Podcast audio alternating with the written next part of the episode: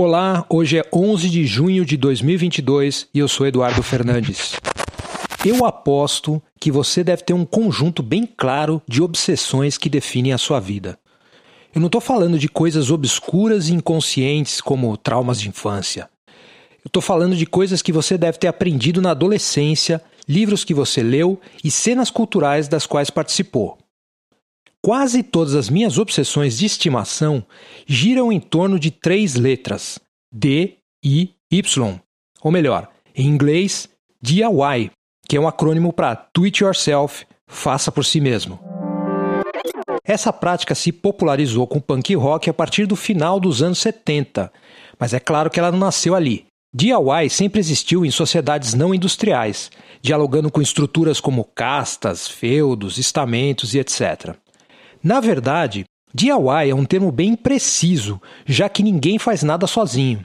Sempre dependemos de colaborações com várias pessoas e várias partes da sociedade, inclusive com a organização corporativa.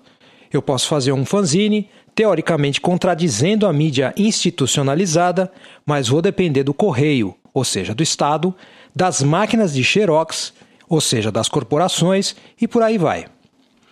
Nós adoramos usar termos monolíticos como faça por si mesmo ou permissionless, sem pedir permissão. Mas sempre temos que nos engajar em múltiplas negociações com diversos atores e contextos sociais. No fundo, tudo é política.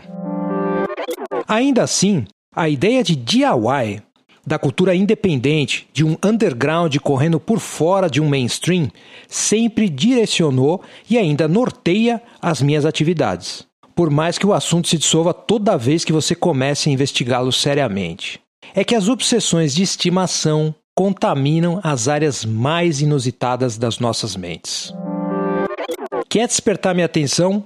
É só contar histórias como a de Kim Deal, baixista dos Pixies, que recusou um acordo milionário com a Apple após a empresa ter usado uma das suas músicas num comercial. Ou ouvir a trajetória do produtor Steve Albini, que, ao ser convidado para produzir um disco do Nirvana, escreveu uma carta para a banda dizendo que até aceitaria o trabalho, mas não queria receber os direitos autorais.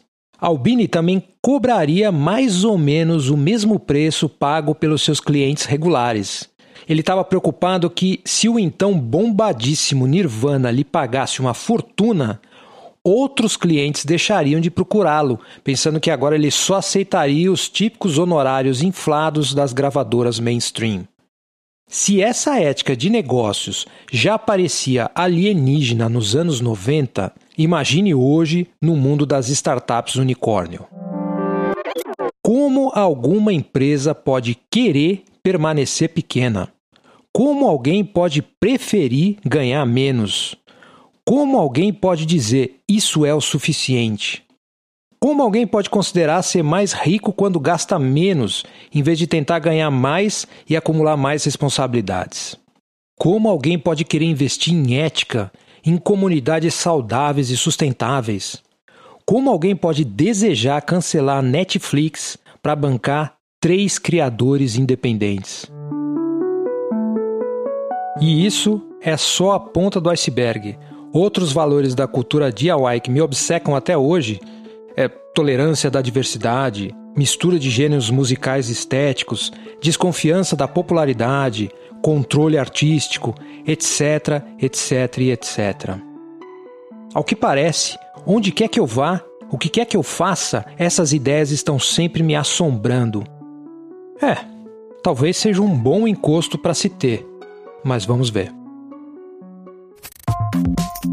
Esse foi o episódio de hoje do Mono Estéreo com roteiro, produção e edição de áudio de Eduardo Fernandes.